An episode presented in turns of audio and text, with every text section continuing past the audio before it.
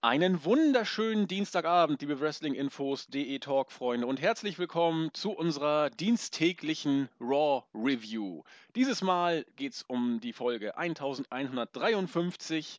Mich hat, schöne Grüße an Julian, irgendwie die Pollenplage ganz gut im Griff. Es klang auch letzte Woche schon leicht äh, verschnupft, hat auch keinen Grund irgendwie, wie soll ich sagen, ist nicht in irgendwelchem weißen Pulver begründet, dass ich leicht verschnupft klinge. Es ist einfach die Jahreszeit. Das Wetter wird gut, ich freue mich drauf. Ich habe Freitag mir freigenommen, werde an den Strand fahren, mal gucken, wie es äh, Richtung Osten aussieht. Herzlich willkommen, JME der Jens. Moin, moin.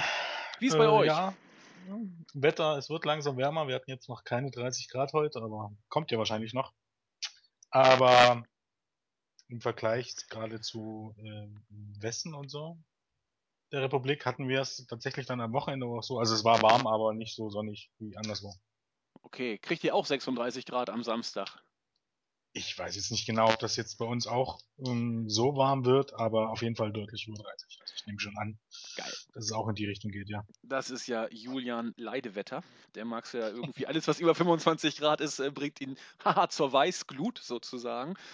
Äh, so, genug mit den schwachen, schlechten Anfangsspäße. Wir können es uns dieses Mal aber leisten, denn wir haben uns eben kurz schon mal ausgetauscht. So richtig, ähm, ja, äh, prickelnd war diese Ausgabe nicht. Und ich war heute fast geneigt, die Show zu begrüßen mit Raw ist RTL, denn wir haben irgendwie der Preis ist heiß im Anfangssegment, wir haben trashige Talkshows-Segmente gehabt, die wir aus den nachmittäglichen Talkshows, also ich natürlich nicht, aber vielleicht manche andere äh, kennen diese Shows noch.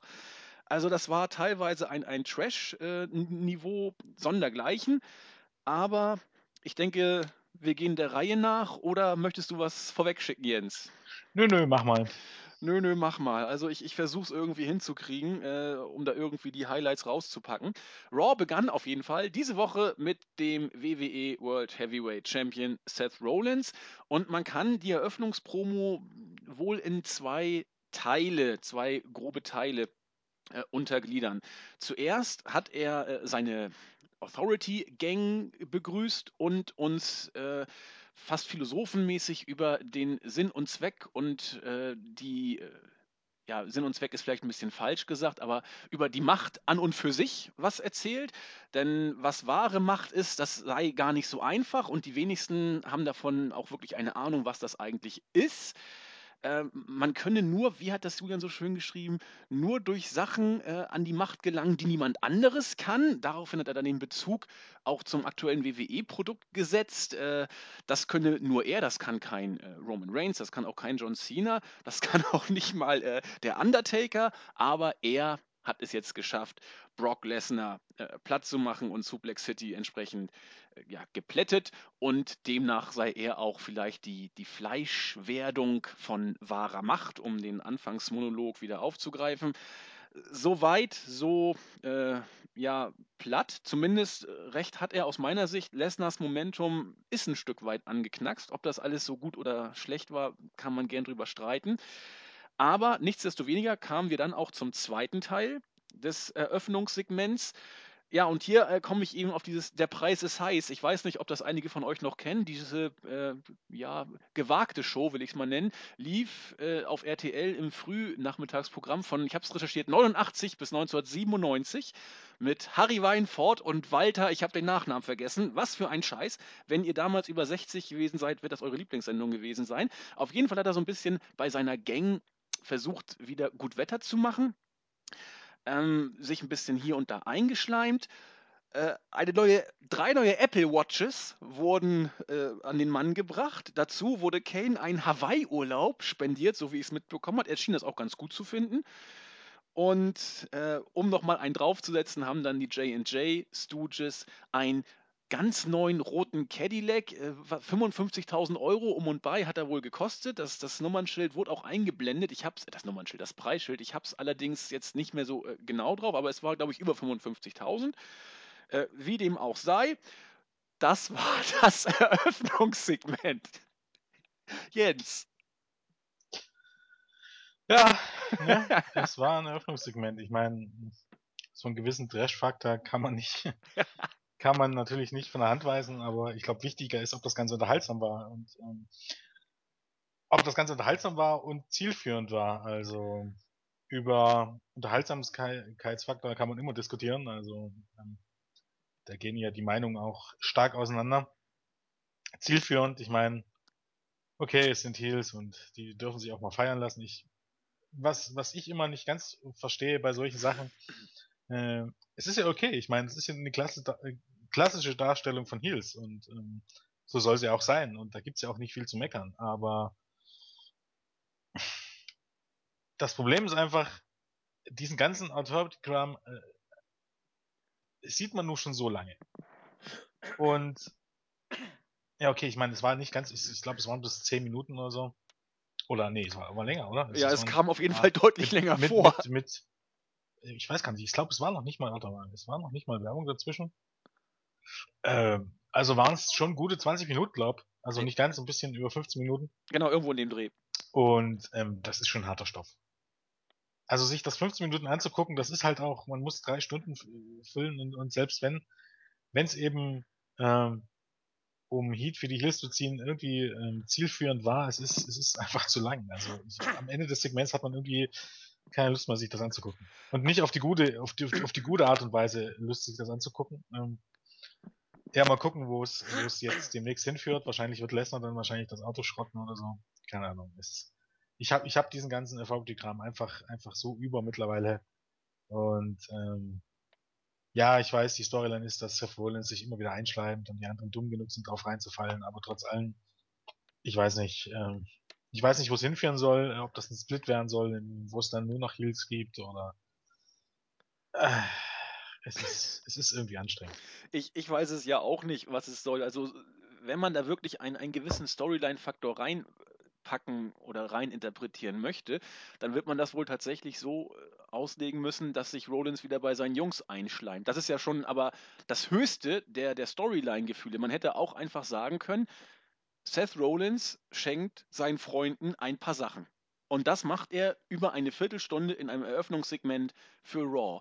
Da muss man sich doch fragen, warum sollte jetzt äh, mich als Durchschnittswrestling-Fan das auch nur im entferntesten hinterm Ofen hervorlocken? Ich meine, da ist ja gar kein äh, Bezug zu, zu irgendwas. Und äh, dieses Einschleimen ist ja wirklich schon das Höchste der Interpretationskunst. Eigentlich wurde hier nur ein bisschen Geschenke an den Mann gebracht. Na, ich meine, ich glaube, das ist, kann man relativ simpel zusammenfassen. Ähm, ähm, natürlich ist es auf der einen Seite das Einschleimen durch Seth Rollins, auf der anderen Seite ist es, dass äh, böse Menschen, äh, Menschen für ihre bösen Taten auch noch belohnt werden. Ich glaub, Ja, die beiden Punkte sind das. Äh, PG und so. ja, ich meine, Sinn und Zweck der Sache ist ja, dass am Ende ähm, die Babyfaces ihren Payback bekommen. Das muss natürlich passieren. Ich bin mir relativ sicher, das wird passieren. Deshalb, ja, vielleicht. Ich meine, äh, vielleicht zerstört Brock Lesnar irgendwann in, in den nächsten Shows dann das Auto. Ich glaube, er kommt ja erst in zwei Wochen zurück. Interessanterweise ähm, hat man ihn ja so halb nach der nach dem Beatdown letzte Woche aus der Shows geschrieben, obwohl er ähm, diesen Samstag ja in Japan antreten soll. Eine Show, die man im Grunde gar nicht beworben hat. Hm. Ja, mal gucken, wohin das führt. Ich meine, ähm, es ist halt, es ist halt 18 Minuten, habe ich jetzt gerade nachgeguckt, es ging wohl 18 Minuten. Ähm, es ist halt Zeitfüllen.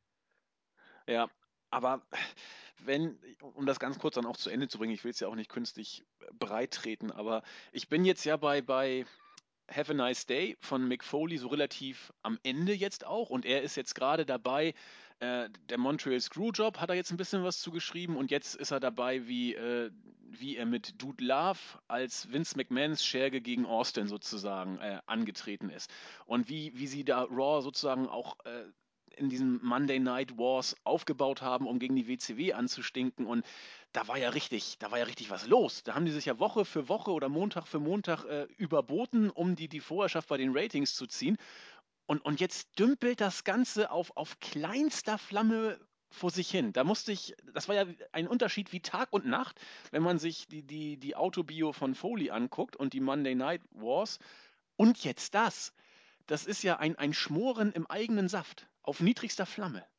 Ja, natürlich. Ich meine, man sollte jetzt auch nicht, nicht vergessen, dass auch damals nicht alles Gold, was glänzt war und Durchaus nicht. dass, dass auch während dieses, dieses, dieses Rating Wars, ähm, ist es einfach so, heute ist es, wenn man sich heute die Shows anguckt, da hat man viel gutes Wrestling und viel gute Charaktere oder einige gute Charaktere in der Midcard und in der Undercard, also zumindest talentierte Leute, die das auch, äh, auch zeigen. Und damals war es so, du hattest ähm, die wichtigen Sachen und die guten Sachen im Main Event und dafür war die Undercard richtig grottig. Die war Ja. richtig schlecht. Ja. Und das vergessen die Leute einfach. Ähm, wenn du dir heute Raw anguckst, ähm, dann, dann hast du natürlich die drei Stunden, wenn du dir die alten Au- Ausgaben anguckst und jetzt mal ganz, ganz realistisch abgesehen von den, von den großen Engels oder so, hattest du dort auch Schrott mit dabei. Es Natürlich. ist nicht alles Gold, was glänzt, aber ähm, zumindest ist es tatsächlich so, man hat sich eben halt versucht, wirklich jede Woche, Woche für Woche zu überbieten. Und ähm, die Shows waren halt einfach ein bisschen unberechenbarer und ähm, es konnte tatsächlich immer was passieren. Ja, ähm, davon ist man halt ein bisschen weg. Ja, vor allen Dingen, du hast es gerade gesagt, es war sicherlich nicht alles Gold, was glänzte, aber die, die, die Main-Feen, da steckte ja richtig Stimmung drin, zumal ja auch Vince McMahon damals sich nicht zu schade war, sich selbst wöchentlich zum Horst zu machen. Ja, Ähm. auch, auch, genau, auch das ist das Problem. Das Hunter und Stephanie ja, in den letzten Jahren, seitdem das war, wie oft haben sie sich zum Horst gemacht? Denn ähm, ähm, Hunter hat sich für äh, Daniel Bryan hingelegt, wenn man das zum Horst machen nennen möchte. Ähm, Hunter wird es vielleicht so nennen, viele andere nicht unbedingt. Ähm, Ja, Steph hat sich in Schokolade schmeißen lassen von richtig. Ähm, und dann, ähm, okay, dann, dann äh, The Rock und Ronda Rousey noch bei WrestleMania. Wobei Mhm. das eben halt auch schon interessant ist, dass ähm, ist ja auch ein Kritikpunkt an Hunter und an, an Stephanie. Äh, Zuletzt nicht so, weil sie nicht so präsent waren, aber Anfang des Jahres oder auch über das letzte Jahr hinweg, dass sie äh, in ihren Segmenten eigentlich alle aussehen lassen wie B-Leute. Und auch so behandeln. Also da staucht eben Stephanie The Big Show, den Heel The Big Show zusammen und, und kennt gleich mit und schickt die beiden zu Hause, nach Hause wie kleine Schulkinder. Äh, da wird Seth Rollins lächerlich gemacht. Also, dass eben, dass sie eben alle, also, egal ist ob Heels, aber größtenteils die, die, doch die Babyfaces werden zur Sau gemacht und werden runtergemacht und bekommen aber letztendlich nie ihr Payback. Und das ist heißt also nichts anderes, dass sich, dass Hunter und, und Stephanie am Ende als die größten Stars dastehen und das ist ja nicht Sinn und Zweck der Sache. Und das ist der große, auch ein großer Unterschied zu früher zu Vince McMahon oder auch zu, zu Eric Bischoff, zumindest bei WWE, bei WCW nicht unbedingt, aber das sind die gleichen Sachen, mit denen dann tatsächlich auch WCW zu kämpfen hatte, wo, ähm, wo dann einfach viele Dinge einfach äh, verschwammen und wo vieles sich geändert hat ähm, und nicht nur zum Guten. Nicht nur zum Guten. Das ist das Stichwort fürs erste Match des heutigen Abends. Wir haben Big Show gegen Mark Henry gesehen. Das Tolle an diesem Match war, es war sehr kurz, anderthalb Minuten. Beim Sehen kam es mir irgendwie länger vor. Es ist unglaublich. Anderthalb Minuten. Es war so langsam und ah, fürchterlich. Also, wie gesagt, es, es, es kommt euch länger vor, wenn ihr es euch anguckt oder angeguckt habt. Zumindest ging es mir so. Nach dem K.O.-Punch von Big Show, out of nowhere, möchte man fast sagen, war es dann auch vorbei. Ähm, ja, und dann, ja, man, man muss das ja wohl oder will das ja irgendwie aufbauen. Natürlich kam dann äh, irgendwann Ryback dazu. Es gab so ein bisschen Gekappel. The Miz war als Gastkommentator dabei, kam dann auch irgendwie noch in den Ring, hat äh, sich dann auch noch mit, äh, mit, mit Ryback ein bisschen äh, gekappelt. Ryback wollte dann auch den Spear gegen Big Show ansetzen. Daraufhin kam aber The Miz, wie gesagt, dazu, hat ihm entsprechend dann von hinten den Arm Ryback getreten, hat sich dann auch aus dem Staub gemacht. Das neue äh, Gimmick, was Seth Rollins lange Zeit hatte, ist wohl jetzt auf The Miz übergegangen. Das äh, Schnell-Weglauf-Gimmick offensichtlich. Ryback hat dann das Mikro genommen, so nur hier nicht weglaufen. Eigentlich wollen wir doch später erst ein Match haben, aber äh, feed mich mal jetzt schon mal ein bisschen mehr. Und äh, dazu kam es dann auch. Ryback musste in einem Singles-Match gegen The Miz antreten. Fünf Minuten, es war hier schon deutlich schneller. Äh, dieser komische, langgezogene und lange Luft gehaltene Suplex sah irgendwie überhaupt nicht gut aus. The Miz hing da ganz schräg irgendwie auf halb acht und musste versuchen, da gerade zu bleiben. Ähm, aber auch hier, das Match endete damit, dass äh, The Miz das Weite suchte, kurz bevor eben Ryback sich in der Ecke positionierte und da gerade, was wollte er sein, sein, sein Clothesline zeigen oder was ich, also sein Spinebuster, ich weiß nicht, was er da immer zeigen will. Ich glaube, es ist seine Mito Clothesline. Ja, Miz läuft weg, wird ausgezählt und damit haben wir weiter einen Schritt zum Aufbau des Triple Threat Matches gemacht. Jens. ja, immer das Positive. Also Big Show gegen Mark Henry war irgendwie wie ähm, direkt aus den 70ern und 80ern zwei unbewegliche Klötze ähm, verpassen sich Schläge und Tritte und dann ändert, äh, endet das Ganze nach einem Faustschlag. Ähm, wie gesagt, somit konnte, so konnte man in den 70er und 80ern durchaus ähm, die Leute begeistern. Und es gibt Wrestler, die auch heute als Legenden verehrt sind, die eigentlich sich größtenteils so durch ihre Metze schlugen. Ähm, Problem ist, ähm, die Ansprüche haben sich einfach geändert. Auch durch die Attitude-Ära, durch ECW und so weiter. Ähm, damit kommt man heute nicht mehr durch, außer man ist wirklich tierisch ober beim Publikum. Und äh, da das beide nicht sind, äh, ist das ähm, praktisch der Milmo Ertis äh, bei WWE Raw und zwar die 1000 Tode. Und dazu noch dann ähm, das Match danach. es, es ist ein einziger großer Autounfall, sorry, dass ich das so sage. Und ähm, das also das hier, diese gesamte, Fehde und auch die beiden Matches äh, repräsentiert so ziemlich alles, was ich bei WWE eigentlich nicht sehen will. Ganz ehrlich zu sein. Deshalb schnell weiter. ja, das hast du aber schön auf den Punkt gebracht. Also und, und der Titel ist tot, nur dass wir drüber reden. Also eventuell gewinnt ihn jetzt auch noch der Miss oder so, aber ähm, nach all dieser Diskussion vor WrestleMania von wegen den Titeln mehr Bedeutung zu lernen an den Titeln hat das gar nichts geändert. Ähm, wenn den Titel jetzt irgendein Heel gewinnt, dann verliert er genauso jedes Match, genau wie es vor WrestleMania der Fall war. Und ich glaube, ich hoffe es jetzt nicht. Ich meine, Kevin Owens könnte da noch ein bisschen eine Rettung sein, aber auch für den US-Titel wird es schnell wieder bergab gehen, wenn äh, nicht John Cena den Titel hält. Also, naja. Wobei Ryback hat ja, der gewinnt ja relativ viele seiner Matches. Ja, er ist ne? aber ein Babyface. Ja, das stimmt. Das stimmt. Du hast recht, nur die Heels werden da richtig übelst abgefrühstückt, wenn sie die Ryback im Moment gewinnt ja noch, aber es ist ja jetzt auch ja, nicht das. Äh, man muss halt einfach mal sehen, gegen wen er antritt, wenn man jetzt mal ganz ehrlich ist. Hast du recht. Mal gucken, beim nächsten Match bin ich gespannt, äh, wie, wie du und ich es gesehen haben. Es ist nämlich das Match zwischen Paige gegen Alicia Fox, die von den Bella Twins am Ring begleitet war. Alle drei äh, waren wohl die äh, Triple Twins, haben irgendwie alle irgendwie das gleiche Outfit gehabt, äh, knappe Hose und, und ich glaube ein rotes äh, Oberteil hatten sie alle an. Das Match ging fast zehn Minuten äh, und ich fand es gar nicht mal so schlecht. Äh, die Crowd war ja von vorne bis hinten oder zumindest über weiteste Strecken war sie drin, haben sogar die, die Counts mitgezählt, äh, die Pin-Versuche. Ähm, äh, also ich, ich fand es zwar auch ordentlich geworkt. Äh, jetzt bin ich mal gespannt. Ich fand es gar nicht schlecht. Jens.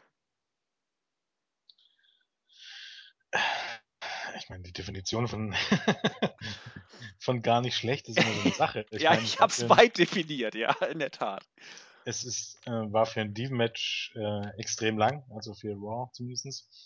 Mhm. Äh, es war für ein Diven-Raw-Match auch ganz in Ordnung. Äh, oder, oder vielleicht sogar schon gut.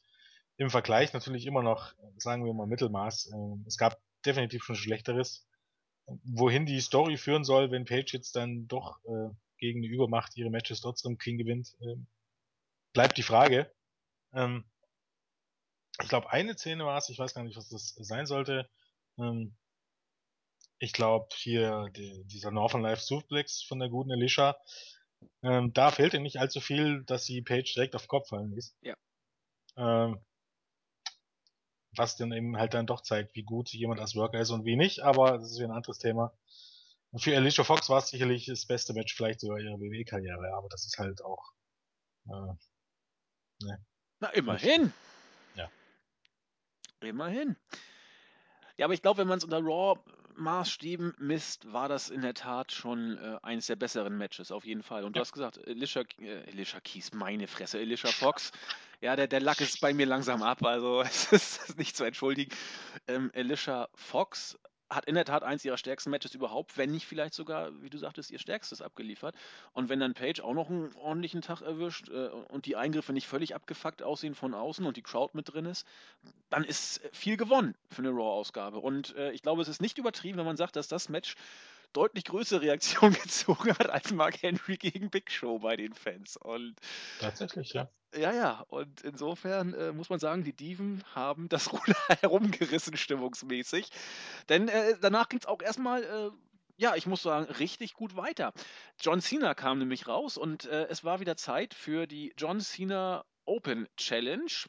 Ähm, allerdings äh, kam Kevin Owens heraus. Und es wirkte zuerst auch so, als ob Owens äh, heute tatsächlich gegen Cena äh, antritt. Er hat ein bisschen was erzählt, ist dann aber sozusagen kurz bevor es heiß und intensiv hätte werden sollen, oder besser gesagt, bevor es hätte ernst werden sollen, aus dem Ring gegangen, hat sich ein Mikrofon genommen und hat, na, ich warte doch lieber bis Battleground. Da werde ich den Gürtel abnehmen, das finde ich irgendwie besser. So, das Publikum fand das zuerst nicht so toll. Dann kam aber der äh, heute tatsächlich vorgesehene Gegner und es war jetzt nicht derjenige, der das Publikum vor Begeisterung äh, total umhaut, aber es war einer, der ein klasse Match äh, hätte erwarten lassen können. Es war Cesaro. Und ich, ich, ich mach's kurz. Das Match war richtig, richtig gut. John Cena hat gegen Cesaro gekämpft. Das Ganze ging über 20 Minuten, über 21 Minuten sogar. Ähm, Near Falls, klasse geworkt. Ich habe mir hier aufgeschrieben, es muss eine Wohltat sein, mit Cesaro im Ring zu worken. Der, der hat ja, ähm, Cena war nicht immer ganz auf der Höhe. Ähm, bei einigen Aktionen hing er ein bisschen hinten ran. Aber äh, Cesaro hat das wirklich gut gemacht. Er wirkte frisch, er, er war hochprofessionell hat auch John Cena das gezeigt, was viele Smarks über ihn denken, wurde dann auch äh, ja, rausgeschnitten letzten Endes. Ne? Put your middle finger in the air war wohl Ich nicht. weiß gar nicht, ob es nicht sogar bloß der Ringfinger war. Ähm, Ach so, ich habe da müsste, müsste man mal gucken, aber es sah eben halt dann doch sehr nach Mittelfinger aus. Man müsste einfach mal gucken, wo Cesaro sein, sein, äh, hier sein, sein Bändchen im Lichtfinger hat. hat er nicht sogar beide genommen? Es sah so aus, als ob er irgendwie beide Ja, ihm ins Gesicht. natürlich, aber an, an seiner, an seiner, an seiner linken Hand hatte er hier so, so getaped. Da muss ja, man einfach gucken, welcher Finger das war. Den Finger hat er hochgehalten. Ich meine, es ist Okay. relativ schwierig eigentlich, den, den, den, den Ringfinger so zu zeigen, so spontan. ja, das Ähm, stimmt. Aber Ich es sah ihm halt, ähm, so oder so sah es ihm halt relativ sehr nach äh, Mittelfinger aus und das hat gereicht, um es rauszuschneiden. Ja, hoffentlich Ähm, passiert ihm nichts. Ja? Das Match war, wie gesagt, äh, große Klasse, muss, muss man so sehen. Äh, zumal, ich weiß nicht, ob es angesagt wurde, ich habe es nicht gehört. Eigentlich müsste Cesaro das Match gewonnen haben, denn Owens äh, griff ein, als Cesaro gerade sein, sein Finisher ansetzen wollte. Ich meine, nee, war das sein, nee, sein Sharpshooter, den Sharpshooter hat er angesetzt, genau. Dann Ja. kam Owens mit, einem, äh, mit einem Gerät und hat ihm eins übergezogen. Äh, Ringrichter hat sofort abgebrochen, aber ich weiß nicht, ob ein Referee-Call kam oder eine Entscheidung war. Äh, Julian hat No Contest geschrieben. Es müsste eigentlich ein DQ-Sieg für, für Cesaro gewesen sein. Äh, ist auch wurscht, denn am Ende hat Owens dann äh, erst eine Pop-Up Powerbomb gegen Cesaro angesetzt und dann auch noch gegen Cena und hat deutlich gemacht, pass mal auf, das Match mag toll gewesen sein, aber wenn hier einer den Gürtel John Cena abnimmt, dann werde ich das sein. Na gut. Am Ende steht ein klasse Match. Äh, ja, das Match war richtig, also richtig, richtig gut. Vielleicht dann doch sogar ähm, das beste WWE-Match, ähm, jetzt mal abgesehen vielleicht vom von den Pay-per-Views, aber der letzten der letzten Monate. Also das war noch mal eins draufgesetzt. Äh, was natürlich eindeutig für Cesaro spricht. Auch für Cesaro war es das beste, Match seit langem, aber wie oft bekommt er schon die Chance? Mal ehrlich. Ähm, das, also wenn man was empfehlen müsste bei dieser Show, dann mit Sicherheit das Match und auch das drumherum war ähm, alles sehr, sehr stimmig. Ähm, also am Anfang, dass Kevin Owens rauskam und dann eben, wie das ein Heel machen sollte, dann sagte er, nein, das machen wir nicht hier, sondern das machen wir auf Battlegrounds, was erzeugt nämlich Heat. Also Kevin Owens ist eigentlich für mich im Moment ähm, das perfekte Beispiel, wie ein Heel eigentlich wirklich tatsächlich aussehen sollte und wie er bei WWE oft nicht ist. Also Owens ist ja jetzt natürlich fülliger und massiger als andere, aber er ist jetzt nicht irgendwie so ein Monster-Heel wie Mark Henry oder Brock Lesnar. Ähm, auch wenn man, wenn man ihn oder wenn einige geneigt sind, ihn in diese Schublade zu stecken, ist ja nicht der Fall. Also, ähm, und trotzdem darf er seine Matches clean gewinnen und er schafft es aber trotzdem immer durch, durch kleine Sachen Heal zu, Heal zu erzeugen. Und so sollte ein Heal tatsächlich sein, so ist ein Heal auch oft außerhalb von WWE. Der muss nicht ähm, in jedem Match dargestellt werden wie der letzte Dödel und wie ein, wie ein Feigling, ähm, sondern äh, die Mischung macht's. Und die Mischung trifft man hier perfekt und ähm, tatsächlich macht es hier auch mal Sinn. Also wir erinnern uns, dass ähm, oh, wir kommen dann auch später noch drauf. Hier macht es tatsächlich mal Sinn, dass jemand eingegriffen hat, weil John Cena oder, oder Kevin Owens will sich den Titel von John Cena holen und nicht von Cesaro. Und, ähm, das Match bei Battleground he heißt John Cena gegen Kevin Owens und nicht äh, soll nicht heißen Cesaro gegen Kevin Owens oder soll kein United States ähm, oder kein kein Match ohne diesen Titel sein und deshalb macht, macht es absolut Sinn, dass Kevin Owens eingegriffen hat. Und es machte sogar, wenn man so möchte, absolut Sinn, dass Kevin Owens ähm, Cesaro attackiert hat und nicht John Cena.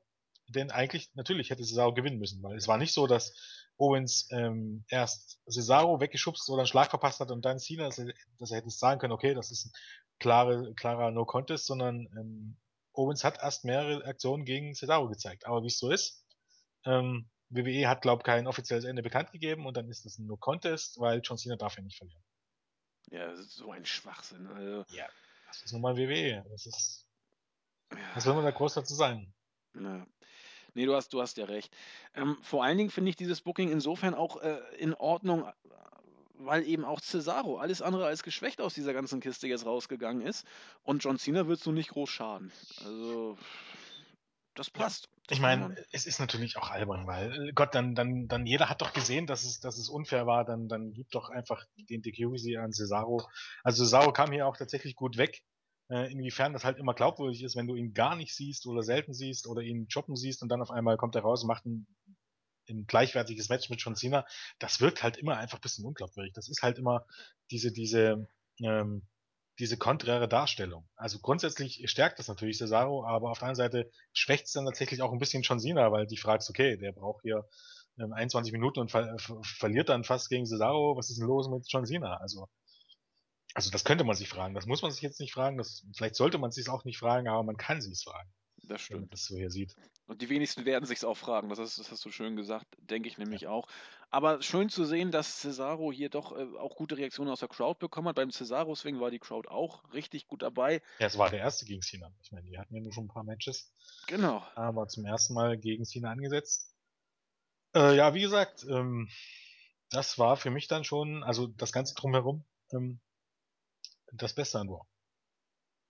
Ja, das ist ja auch kaum, kaum mehr zu toppen. Also, Ja. das wäre eine Zierde für auch für eine richtig, richtig gute Raw-Ausgabe äh, hätte es herhalten können.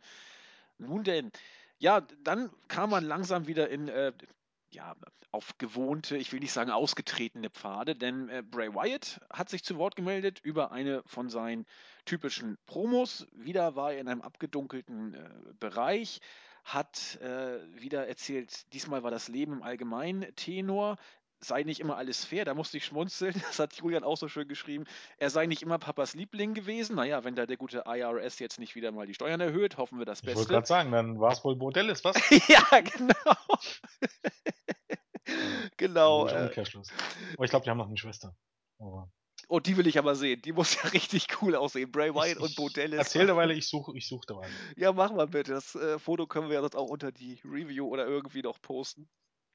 Das muss ja cool aussehen. Bray Wyatt ist ja äh, und Bo Dallas sind ja nur interessant, aber dann mal Frau Dallas. Na gut, wir lassen es äh. Wobei Bo Dallas hat ja auch eine sehr äh, attraktive junge Dame äh, geheiratet. Insofern äh, scheint er beim weiblichen Geschlecht ja nicht äh, ganz schlecht anzukommen.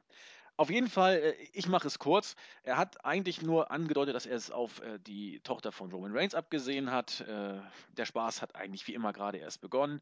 Run, anyone but you, follow the buzzard kam dann erst etwas später. Aber es war eine Standard-Promo, wie man sie von ihm kennt, hat mich auch nicht wirklich gekickt. Und jetzt hat Jens mir gerade ein Foto geschickt und sie sieht genauso aus. sie lächelt mein- genauso wie Bray Ja, ja, Wyatt. das, das, das, das stimmt. Aber IRS sieht wie immer noch verdammt cool aus. Also der, der, der ist auch gut. Das Foto ist großartig, mein neues. Wir werden es äh, irgendwo veröffentlichen, denke ich mal, im Board oder vielleicht sogar auf der Startseite. Ein herrliches Foto. Ja, äh, ich habe zu der Promo sonst nichts Neues äh, hinzuzufügen oder habe ich äh, eine Hidden Message oder so übersehen? Mm, Nicht unbedingt. Also, ähm, ich meine, ja, anybody, anyone but you. Ähm, keine Ahnung, was es bedeuten soll. Um ehrlich zu sein. Alle, ich alle hoffe, nur du nicht? Oder alle außer dir? Oder, oder? ja, ich, ich hoffe nur, es läuft nicht darauf, dass Bray Wyatt der Vater, der Vater von Dwayne's Kind ist. Ähm, das wäre irgendwie, das wäre irgendwie doch ein bisschen too much. Das wäre TNA, um ehrlich zu sein. ähm, ja, ansonsten weiß ich nicht so richtig, was es bedeutet. Also ich finde es ganz interessant, dass Bray gesagt hat, er wird nicht zulassen, dass Reigns Erfolg hat. Ich meine, zumindestens kann man jetzt sagen, ähm, äh, dass das Ganze wesentlich mehr Sinn macht als früher. Also zum Beispiel diese Fehde zwischen Ryback und Bray Wyatt macht überhaupt gar keinen Sinn. Ähm, es macht ja nicht mal die Fehde zwischen Undertaker und Bray Wyatt Sinn, wenn man jetzt mal ganz ehrlich ist. Der Undertaker aus, der, aus dem Ruhestand zurückzuholen, um ihn in den Ruhestand zu schicken.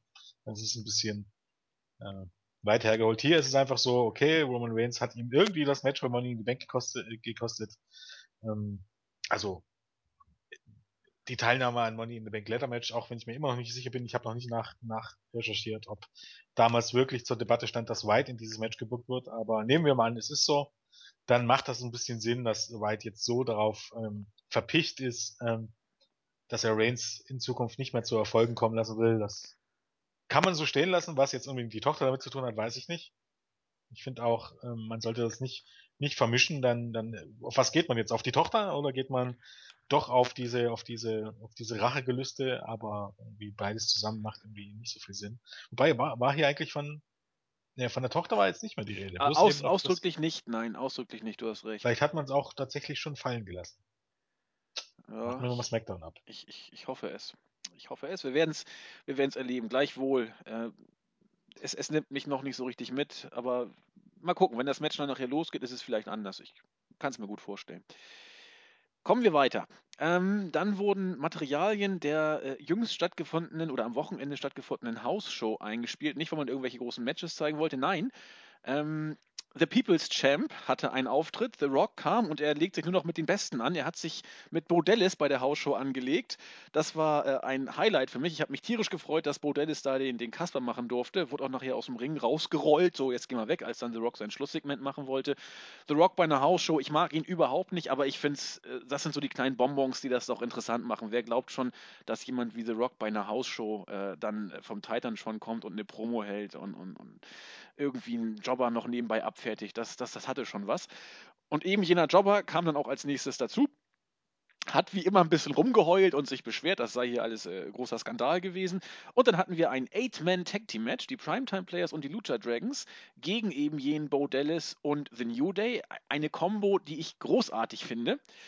Ähm, 15 Minuten, äh, ordentliches Match, das kann man bei Raw in der Form genauso bringen. Die Zeit muss ja auch gefüllt werden, tut keinem weh, bringt keinem was und äh, naja, drei Stunden wollen ja gefüllt sein.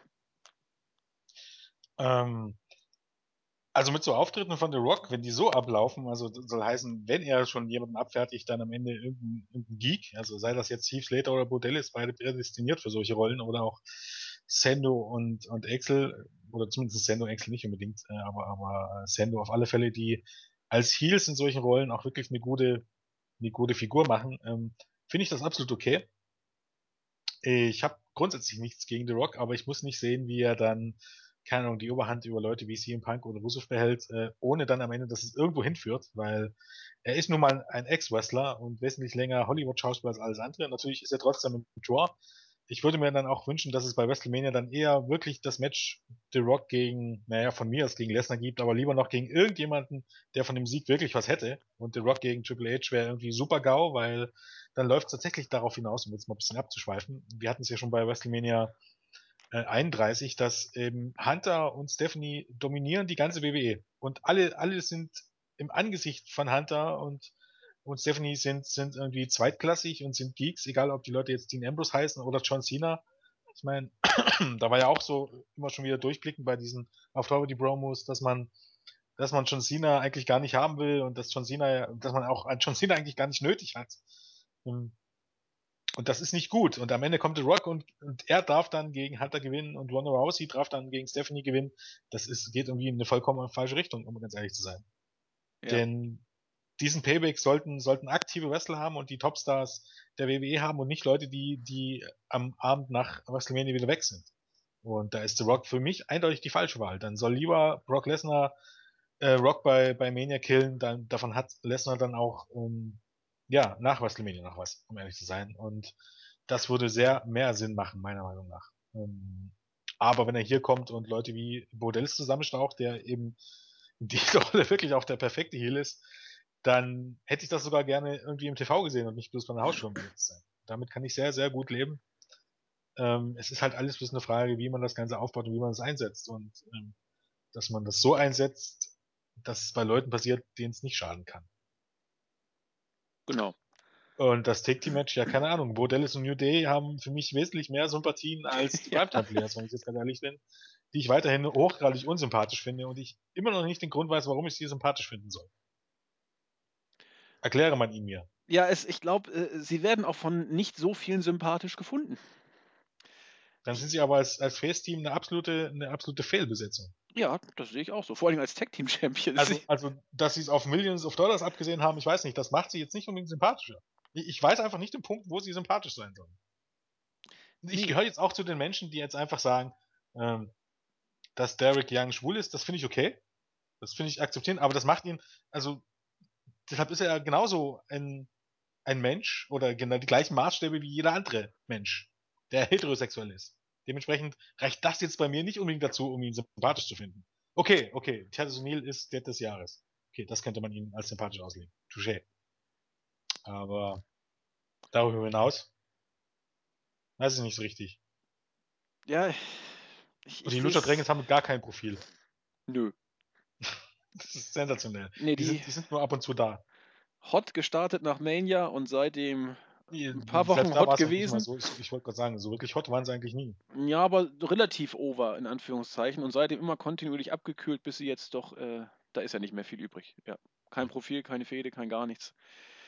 Dürfen ein paar Spots machen und Ja. Auch hier ein Match wieder ähm, von, von Ringpsychologie und so. Also es fällt mir in letzter Zeit ähm, des Öfteren aus. Letzte, äh, auf, letzte Woche war es bei dem Diven-Match, du erinnerst dich, als die Bellas eindeutig äh, ähm, die Babyfaces gegeben haben. Diese Woche waren sie wieder Heels, muss man dazu sagen. Bei Raw letzte Woche, auch wenn es einige nicht gesehen haben.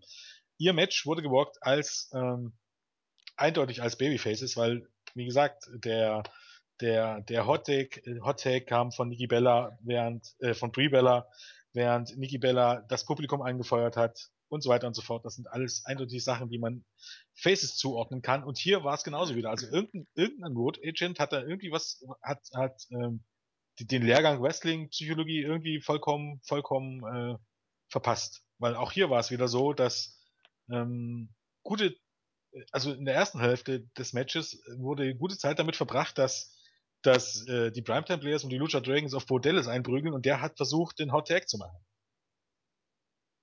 Und da dachte ich mir so, okay, wenn ihr das jetzt so aufbaut, dann, um ganz genau zu sein, provoziert ihr es doch, dass die Leute am Ende noch Bo Dallas anfeuern und hoffen, dass er endlich den Wechsel schafft. Da dachte ich mir wieder, okay, das macht nicht wirklich Sinn. Also, oder, keine Ahnung, sind die Primetime Players und die Lucha Dragons jetzt plötzlich Heels? Ich weiß es nicht, aber ähm, das sind so die Kleinigkeiten, ich weiß nicht. Komisch. Naja, egal. egal. Äh, Ja. Und zu einem, ja, das geht so ein bisschen stellenweise in die Richtung, die du eben angedeutet hast. Äh, dazu noch ganz, ganz viel Trash. Äh, Ich weiß nicht, ob es mein Lieblingssegment ist oder das äh, Segment zum Fremdschämen. Es ist wohl von beidem eine ganze Menge drin, wobei das Fremdschämen dann doch überwiegt. Denn äh, Sigler und Lana sind Arm in Arm auf dem Weg äh, zum Ring und die haben dann immer so ein bisschen rumgekichert und, und rumgeturtelt. Äh, und Julian schrieb, haben sich wie zwei kleine Schulkinder benommen. In der Tat, der Vergleich äh, ist relativ naheliegend. Ähm, und dann hat Sigler das Wort ergriffen und sagte, naja, also anfangs, äh, sie wollte mich eigentlich nur benutzen, um Rusev eifersüchtig zu machen. Das fand ich aber ziemlich cool, weil ich mich mit einer hübschen Frau habe sehen lassen können. Applaus, große Geschichte, aber das ist alles jetzt vorbei. Denn wie Sigler dann auch deutlich machte, wir sind äh, jetzt nicht nur Freunde, nee, das hat Lana ja nachher erzählt, glaube ich. Äh, ich komme jetzt ein bisschen durch den Tüdel.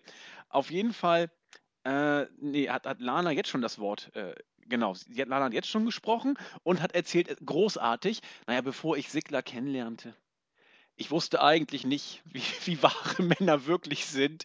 Vorher bei Rusev musste ich eigentlich immer nur gehorchen und, und das machen, was er mir gesagt hat. Aber jetzt, äh, glaube, auch irgendwie Vorschriften über die Kleidung und so gegeben und was sie wann zu sagen hatte, hat er ja auch noch vorgesagt. Äh, aber jetzt darf sie ja auch endlich mal eigene Entscheidungen treffen. Und äh, ja, wir sind nicht nur Freunde, wir sind, es ist auch mehr zwischen uns als nur Freundschaft. Nach jedem Satz kam immer lauter werden die What-Chance. Ich habe mich totgelacht. Also Lana war noch nie so erledigt wie jetzt. Ich weiß nicht, es- es waren auch kaum irgendwie Face-Tendenzen da erkennbar. Es war einfach äh, ein, ein, ein, ein pseudo-proletenhaftes äh, möchte gern Oberstufen coole Leute Gedröhne. Also wenn man cool ist und bei den, das war zu meiner Zeit so, gab es noch eine Raucherecke auf dem Schulhof und da waren nur die coolen Leute und genauso haben sich Sigler und Lana heute verhalten, wie die gerade der Pubertät entwachsen oder noch mittendrin steckenden coolen Leute, die da irgendwie über, über Männer und Frauen was erzählen wollten. Also ganz großartig. Und äh, irgendwann kam Rusevs Musik und ich, ich habe mir das ein, zwei Mal angeguckt. Äh, ich meine, er hat durchaus äh, Jubel bekommen während seines Entries. Also es wirkte so wie ein äh, erleichtertes Aufjubeln, dass jetzt Rusev kam. Und ich weiß nicht, will man ihn oder will man ihn nicht auf Krampf zum Babyface machen? Ich habe keine Ahnung. Er kommt humpelnderweise an den Ring. Äh, mit Summer Rae, die großartig aussah. Ich finde sie ja sowieso klasse. Ich fand sie sah besser aus als Lana, auch wenn ich jetzt vielleicht wieder Heat von Startseiten-Usern kriege. Ähm, und äh, hat ein bisschen was erzählt, dass, dass äh, Rusev sagte, was Cold Fish oder so hat er Lana genannt. Ganz großartig. Summer Rae sagte, ja, also ich habe überhaupt ein Riesenproblem, äh, was mit, mit was, hat sie Gold Digger gesagt? Äh, ja. So Goldgräberin und so kann sie, kann sie gar nicht leiden. Rusev, äh, sie hat seine wahre Seite erkannt, ein warmherziger Gentleman und äh, Lana ist ja nur eine hinterlistige und, und so weiter und so fort. Naja, dann kam dann das, was kommen musste. Äh, Rumgekappel unter äh, Tussis. Nicht böse gemeint, aber viel mehr sind die beiden ja derzeit äh, auch nicht.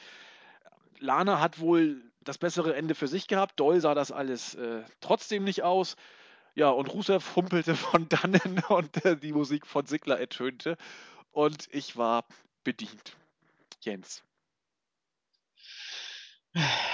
Ja. Also, boah, das scheiße. Aus so vielen unterschiedlichen Gesichtspunkten war das scheiße. Also Punkt Nummer eins. Ich bin der Meinung, dass Lana als Heal wunderbar funktioniert hat. Eben weil sie ein Heal war und eben in ihrer Rolle. Von daher ist es ja gar nicht so verkehrt, sie als Heal darzustellen und sie auch wieder mit ihrem breiten, breiten ähm, Akzent darzustellen. Problem ist, die sollen, beide sollen hier im Moment zumindest Babyfaces darstellen. genau. Und ich habe selten, ich habe selten, meiner Meinung nach hatte Dolph Ziggler eh immer das Problem, dass er vom Charakter her und von seiner Persönlichkeit her, von seinem Gimmick her, ein beschissenes Babyface abgibt. Jo. Was ihn overgebrochen hat, das Babyface war seine, seine, seine Art zu wresteln und, und ähm, sein Stil und immer spektakulär, das hat ihn als Babyface overgebracht. Und hier kam er raus, wie, wie keine Ahnung, wie der, der arroganteste Kotzbrocken der Welt. Jo. Wie ein Typ, weiß ich, ein Babyface sollte doch jemand sein, den ich gerne zujubel und keine Ahnung, mit dem ich gerne ein Bier trinken gehen würde. Um Gottes Willen, ich, Gottes Willen, will, möchte ich nichts mit Dolph Ziggler zu tun haben. ja, das kann er aber auch verdammt gut. Ja, aber das ist hier vollkommen deplatziert. nee, eben, deswegen Dazu ja. kommt dann noch, dass es wurde ja eigentlich noch schlimmer. Und dann kommt Rusev raus. Ich meine, Rusev ist jetzt auch nicht unbedingt sympathisch. Von seiner Rolle her.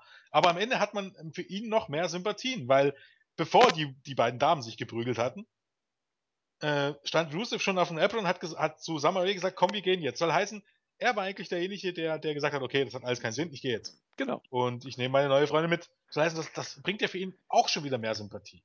Und dazu kommt dann noch, dann wurde es eigentlich ganz schlimm, weil als Summer Rae und Lana sich dann dann geprügelt haben, dann war es für mich auf einem Niveau von Jerry Springer oder Frauentausch angelangt oder was ich was nicht, wo du einfach nur noch Leute siehst, wo du dir denkst, um Gott, Gott sei Dank kenne ich nicht so viele Leute oder ich weiß nicht gar nicht, wer das mal ausgedrückt hat, ob das Kalkhofer war oder so, dass dieses ganze Programm, auch dieses, dieses Nachmittagsprogramm auf RTL und Pro7 und wie das alles heißt, diese Scripted Reality nur dazu da ist, dass sich die Leute denken könnte, dass sich die eine Hälfte der Leute sagt, hey, guck mal, die sind genau wie wir und die andere Hälfte sagt, um Gottes Willen sind wir, Gott sei Dank sind wir nicht so wie die. Und genau diesen Punkt hatte ich.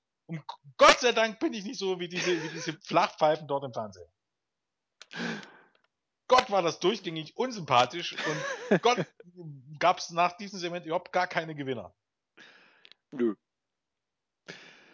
Doch, Rusev. Rusev wird immer mehr zum mein Face. Ich fand, ich fand Rusev klasse. Ja, ich aber Rusev war als Heel sehr relativ ober, selbst nach den Niederlagen gegen John Cena ging es ihm oder hatte er noch Potenzial für eine Zukunft. Ich weiß nicht, wo das hinführen soll für ihn. Die Tatsache, dass er verletzt ist und trotzdem eingesetzt wird jede Woche, tut ihm auch keinen Gefallen am Ende des Tages. Das Nein. killt sein Gimmick. Das stimmt. Aber ich sehe ihn schon als den neuen bulgarischen Knuddelbär. Das wird noch. ich glaube, das tut ihm nicht gut. weißt du nicht? Ich glaube, das wird ihm nicht gut tun auf Sicht. Äh, Das äh, ist eine These, da ist wohl einiges dran, könnte ich mir vorstellen. Ach Gott.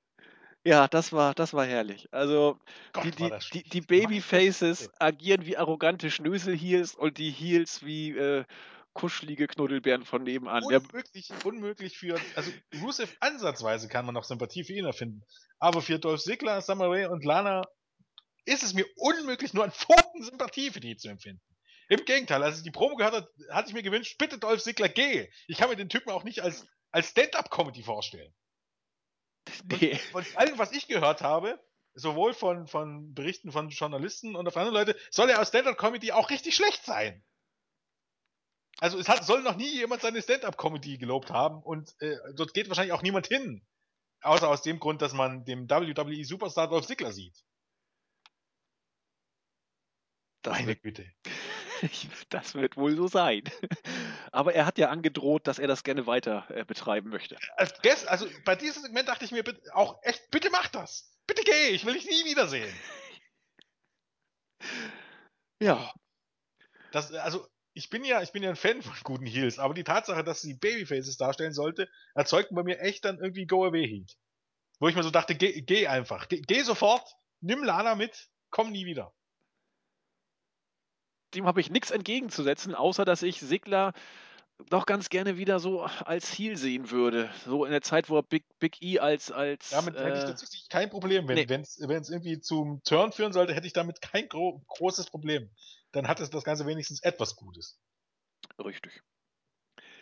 Nun denn, das war also das äh, Trash-Highlight der Raw-Ausgabe.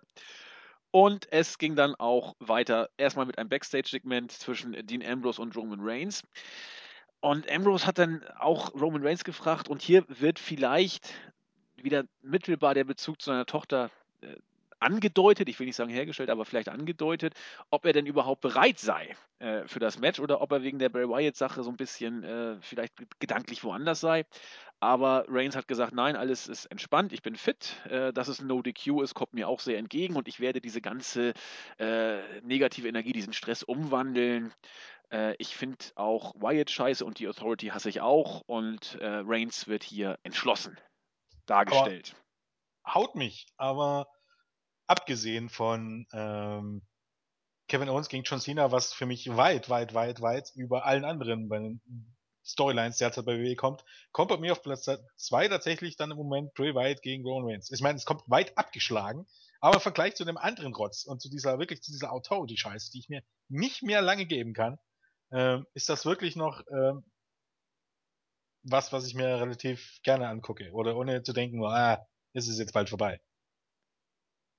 Nee, das, stimmt. Das stimmt. Aber das spricht auch nicht für die anderen Fäden. Nein. Muss man wohl so sehen. Ja, ähm, dann kam ein Match, das eigentlich ein, ein, ein gutes Wrestling-Match versprach. Abgestunken hat es auch nicht. Das äh, will ich jetzt auch nicht so darstellen. Seamus gegen Neville. Das Ganze ging knapp 13 Minuten und war nach einem Bro-Kick zu Ende. Also es war, es war okay, ohne Zweifel. Ähm, aber es, ja, es funzte nicht, will ich mal sagen. Also Neville war solide, aber auch er, kann mehr, 100 Pro. Ja, das Ganze war Knie zu Ende nach, nach einem Bro-Kick. Äh, ja, also für, für einen Füller, also für einen ganz schlechten Füller war es zu gut, aber für ein gutes Match war es eben auch zu mau. Also und, und solche Matches sollten bei Raw eigentlich keine Füller-Matches sein, aber viel mehr war es eigentlich auch nicht, oder? Na, ich meine, Filler-Matches brauchst schon. Ähm, ich ich finde schon ganz okay. Ich meine, du hast halt hier wieder das Problem, oder es ist halt abzusehen, dass du für Neville keine Storylines und nix hast und James willst du irgendwie ein bisschen schützen. Okay, dann gewinnt hier halt James das Match. Das finde ich okay. Ähm, offensichtlich, ähm, ich weiß nicht, ob es jetzt irgendwie doch noch ein Match zwischen James und Randy Orton gibt oder ob man das gecancelt hat, weil Orton keinen Bock hat im Moment. Ich kann es mir durchaus vorstellen, weil James hängt jetzt auch absolut in der Luft mit dem Koffer. Ähm, es ist okay. Äh, die hatten halt auch schon ein paar Matches vorher und die waren, soweit ich mich erinnere, auch noch ein bisschen besser. Es war jetzt nicht schlecht, also es war okay. Die Definition von okay sozusagen. Ja, denke ich auch. Ich meinte auch, äh, nur, dass das Match ein Füller war, ist okay. Dass es Füller geben muss, ist auch okay. Nur hat dieses Match eigentlich Potenzial, vielleicht sogar ein bisschen mehr zu sein als nur ein Füller bei Raw. Aber das war es eben hier heute in der Situation eben nicht. Und da gehe ich auch mit dir mit. In der jetzigen Situation, in der sich eben Seamus und Neville befinden, ist das auch okay, das so zu bucken. Das, das, ist, äh, das ist schon in Ordnung. ja, das nächste Match äh, hat gelinde gesagt, ich glaube, in der Halle gar keinen interessiert. Wirklich niemanden. äh, immerhin war Jack Swagger mal, wieder, mal wieder bei Raw äh, aktiv. Ähm, ich, ich weiß auch nicht, was das soll. Also, äh, gut, Ki- King Barrett darf jetzt, ich glaube, schon zum wiederholten Mal in Folge ein Match im Fernsehen gewinnen. Aber äh, ansonsten war es random angesetzt. Swagger ist der Jobber vom Herrn mittlerweile.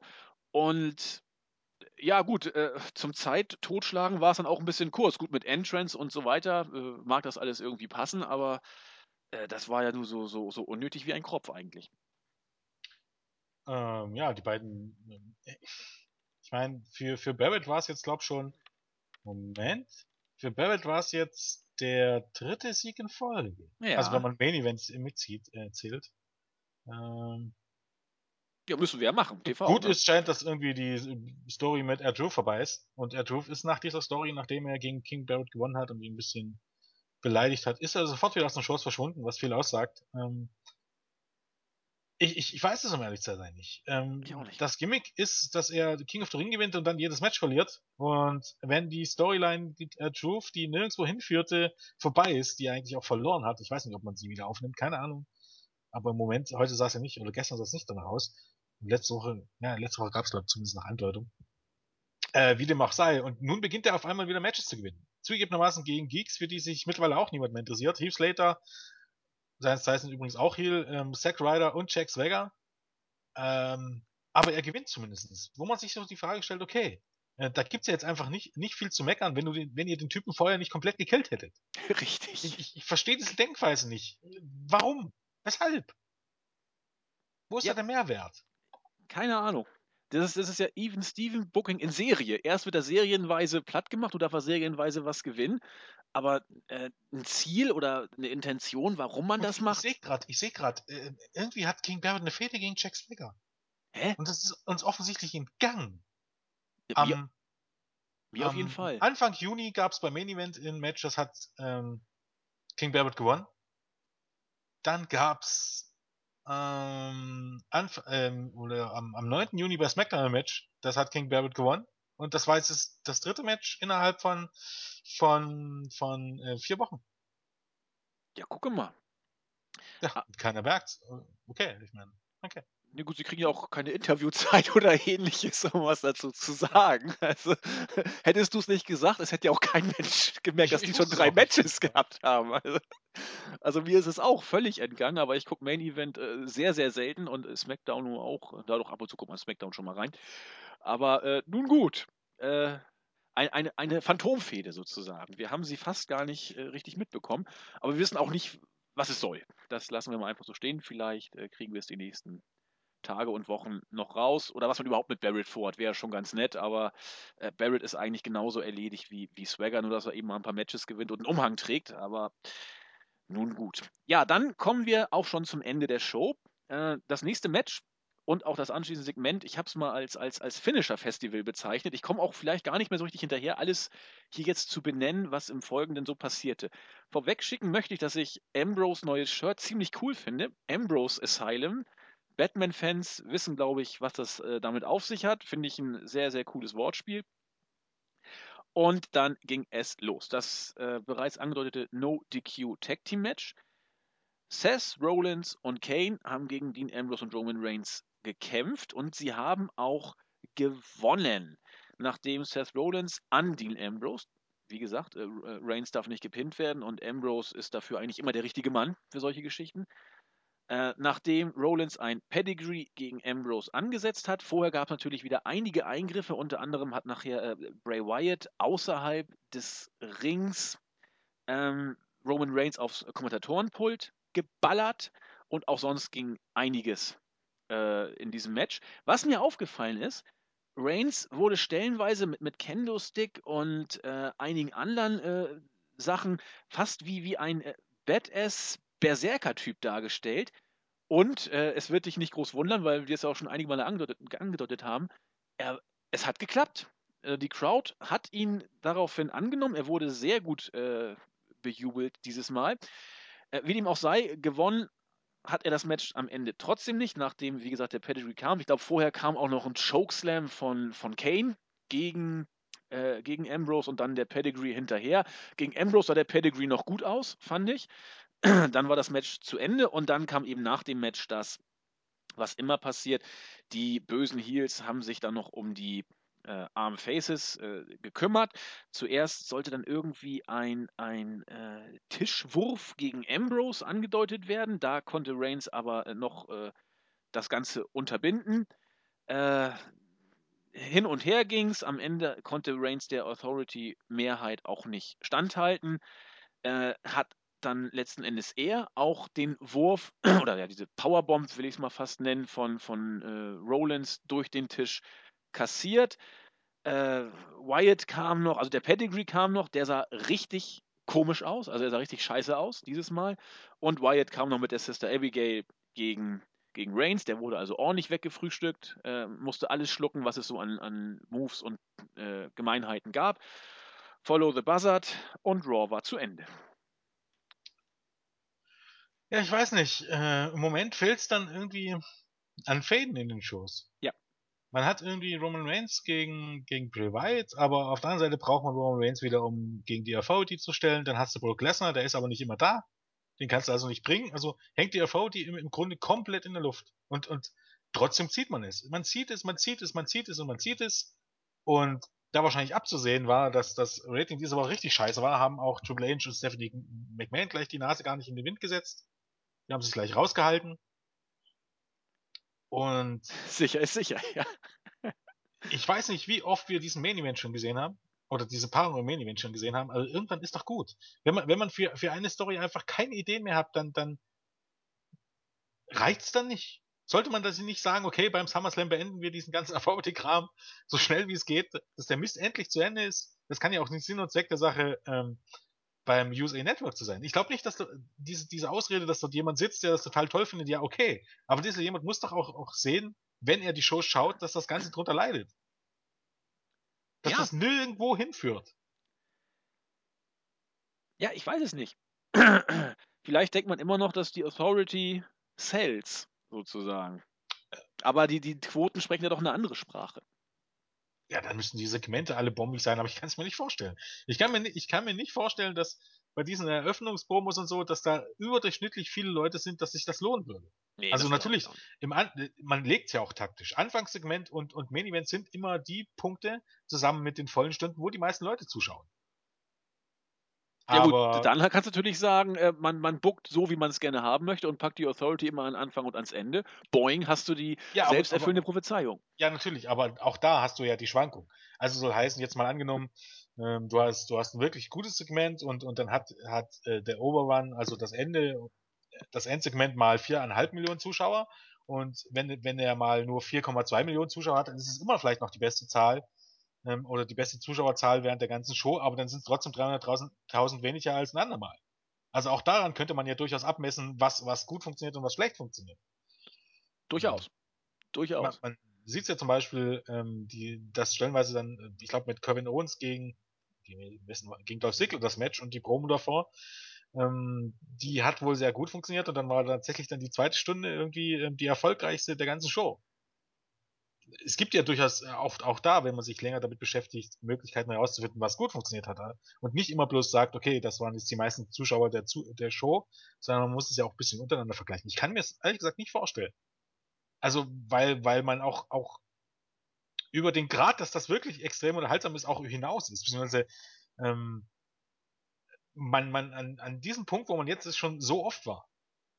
Und ich kann mir nicht vorstellen, dass, dass das Interesse irgendwie stärker wird, wenn man einfach diesen Punkt immer, immer wieder bringt. Also, also ich rede jetzt davon, dass man deutet diese Trennung an und dann vertragen sich alle wieder. Man deutet diese Trennung an und dann vertragen sich alle wieder. Irgendwann sagen, sagen sich doch die, oder ich sag mir doch dann irgendwann mal, dann fuck it, warum soll ich mir das noch angucken? Es bewegt sich nicht vorwärts, ich schalte wieder ein, wenn, wenn es sich mal vorwärts bewegt. Ja, ich, ich weiß es auch nicht, Jens. Ja. Also es erschließt sich mir auch in keiner Weise, weil diese äh, Trennungsandeuten und wir zurücknehmen ist ja auch in der Endlosschleife seit Monaten. Also nicht erst seit gestern. Ja. Also Und- seit vielen, vielen Monaten. Genau, und wie man äh, dann dann noch äh, irritiert sein kann, dass die Ratings äh, alles andere als großartig sind, das kann man auch nicht mit Sommerloch äh, erklären. Die sind seit längerem schon äh, unter Ferner liefen, bis auf ein, zwei Shows, die mal dann kurz nach oben zucken. Äh, wenn man da nicht neugierig wird oder nachdenklich wird, dann Ja, Sommerloch, Sommerloch zieht ja einfach nicht, weil man immer den Vergleich zum Vorjahr hat. Eben. Also Sommerloch, der kommt ja jedes Jahr. Wenn Eben. aber die Zuschauerzahlen geringer sind als im letzten Jahr, dann ist es kein Sommerloch, sondern dann steckt da ein bisschen mehr dahinter. Aber man muss es halt auch erkennen wollen und das nicht irgendwie mit, mit einem natürlichen Ab Abgang abgrenzen. Natürlich könnte man sagen, dass, ähm, dass es normal ist, wenn man jetzt irgendwie 20.000 weniger Zuschauer als letztes Jahr hat, weil die sind jetzt, die haben sich beim Kabel abgemeldet, was ich was nicht. Ja, das ist eine Begründung, aber ich guck gerade mal bei letzter Woche, da waren es letztes Jahr noch 4 Millionen und dieses Jahr waren es 3,67 Millionen. Und äh, man, es ist einfach, es ist einfach nicht darstellbar, dass man innerhalb eines Jahres 350.000 Leute, also fast 10% verloren hat. Das ist einfach unrealistisch zu behaupten, dass das, dass das ein natürlicher Rückgang ist oder dass das ein Sommerloch ist. Das ist einfach nicht der Fall. Und da muss man sich halt auch die Frage stellen, ob es wirklich im Moment richtig läuft oder ob es nicht doch weitreichendere Veränderungen ähm, benötigt. Aber ich glaube, bei WWE möchte man das einfach nicht sehen, dass es der Punkt ist. Ja, aber irgendwann wird es ja kommen. Ich meine, ähm, Vince hat damals ja auch merken müssen, dass sein Konzept äh, Anfang der 90er wirklich weggebröckelt ist, weil es Ja, einfach. dann hatte man aber die Konkurrenz. Dann, dann hatte man gesehen, okay, Eben. da gibt es Konkurrenz, die es besser macht. Eben. Und die hat man nicht. die, die hat man dieses Mal nicht, aber dann hat man eben die, die Gefahr, äh, auch ohne Konkurrenz in der Bedeutungslosigkeit zu verschwinden und dann irgendwann weg zu sein. Und dann Ja, wird man auch gezwungen sein. Wird schwierig, aber natürlich ist man halt auch einen ganz anderen, einen ganz anderen Druck ausgesetzt, weil man eben, ja, ich meine, darüber können wir ja noch mal ein bisschen reden. Ähm, hattest du, ähm, wir hatten es ja nicht als News, aber vielleicht können wir es jetzt ein bisschen aufnehmen. Hattest du dir den Artikel im Figure for Weekly, den ich gepostet habe, bei uns intern durchgelesen? Wo es Äh, darum ging, um es mal kurz zu erklären.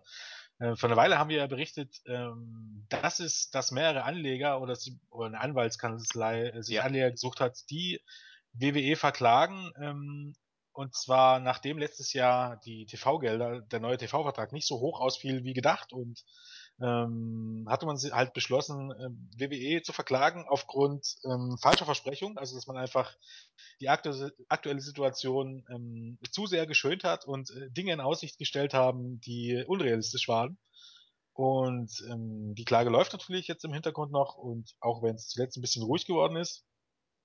Und nun war es offensichtlich so, es hat auch niemand anders berichtet als der gute Herr David Bixenspan hatte sich das rausgesucht von Figure for Wrestling Online. Ähm, und ja, es gibt wohl im Moment eine Entwicklung in dieser Klage und zwar hat sich, hat ähm, ja, Staatsanwaltschaft kann man nicht sagen, aber die, die, ähm, du kennst dich da vielleicht ein bisschen besser aus. Ähm, ähm, wie nennt man das? Also die, die Klageführenden, was auch immer. Ähm, wieso? Ganz normal Kläger. ja, oder was meinst du? Könnte man sagen. Ja, ja, na, ja, es sind ja die Anwälte dann wahrscheinlich der Kläger. Ähm, tut nichts zur Sache. Haben jetzt auf einmal einen Zeugen gefunden, der. Ach, die Prozessbevollmächtigten meinst du vielleicht? Ja, von mir Ja. aus, ja. Ähm, dass sich da ein Zeuge gemeldet hatte, ein ehemaliger Mitarbeiter von WWE, der wurde, glaube ich, nicht namentlich genannt, auch wenn wohl in dem Bericht sa- ähm, in, in Name stand. Also Brian Maddox wird vermutet, dass es äh, dieser gute Herr war. Oh, Der war. Wie bitte? ohoho, sag ich. Brian Nicht Maddox. Brad Maddox. Ach so, pardon, ich hab's gerade Ja. vertüdelt. Ja. Äh, er war vorher ähm, National Sales Director und äh, Vice President of Global Sales, was auch immer das heißt. Und er hatte Einblick auf diese Statistiken, die man hatte. Und ihr erinnert euch ja, oder viele werden sich erinnern, dass WWE ja immer sagte, 80 Millionen Zuschauer in den USA haben eine Affinität zur WWE und ähm, aufgrund dessen wird das Network durch die Decke gehen, wenn man jetzt rechnet, ein paar Prozent, dann haben wir in ein paar Jahren vier bis fünf Millionen ähm, Network-Abonnenten und alles wird gut und alles ist super und das ist alles eine Frage der Zeit. Und Facebook sind wir so erfolgreich, wie viel waren es jetzt zuletzt? Eine halbe Milliarde Leute. Und dieser hat jetzt im halt im bester Whistleblower-Manier, dieser Herr, dieser Brian Maddox, ausgepackt, dass das alles Bullshit ist, den man mal in die in die mh, Tonne kloppen kann, weil WWE tatsächlich ähm, andere Daten und andere, andere ähm, Umfragen vorliegen und die zeigen, dass WWE nicht etwa, äh, ich weiß, wie viel, wie viel gibt man an, wie viele Leute wöchentlich WWE schauen, 10 Millionen, 12 Millionen. Nein! WWE hat 1,3 Milliarden, äh, 1, Milliarden, um Gottes Willen. 1,3 1,3 Millionen Fans, ähm, die tatsächlich jede WWE-Show schauen. Die jede Woche Raw schauen und die jede Woche SmackDown schauen.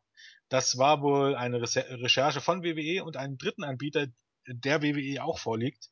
Ähm, 1,3 Millionen Fans schauen tatsächlich immer WWE und sind dann wahrscheinlich die Leute, die bereit sind, Geld auszugeben. Und Fans insgesamt in den USA, oder ich, ich, es könnte sogar sein, dass weltweit gemeint ist, da bin ich mir nicht sicher, aber ich sage jetzt mal USA, hat man vier bis sechs Millionen. Also vier bis sechs Millionen, die überhaupt eine Affinität haben. WWE hat sich aber entschieden, eine für seine, seine Anleger ein, ein, ähm, ein Dossier rauszugeben, mit dem man von 80 Millionen spricht.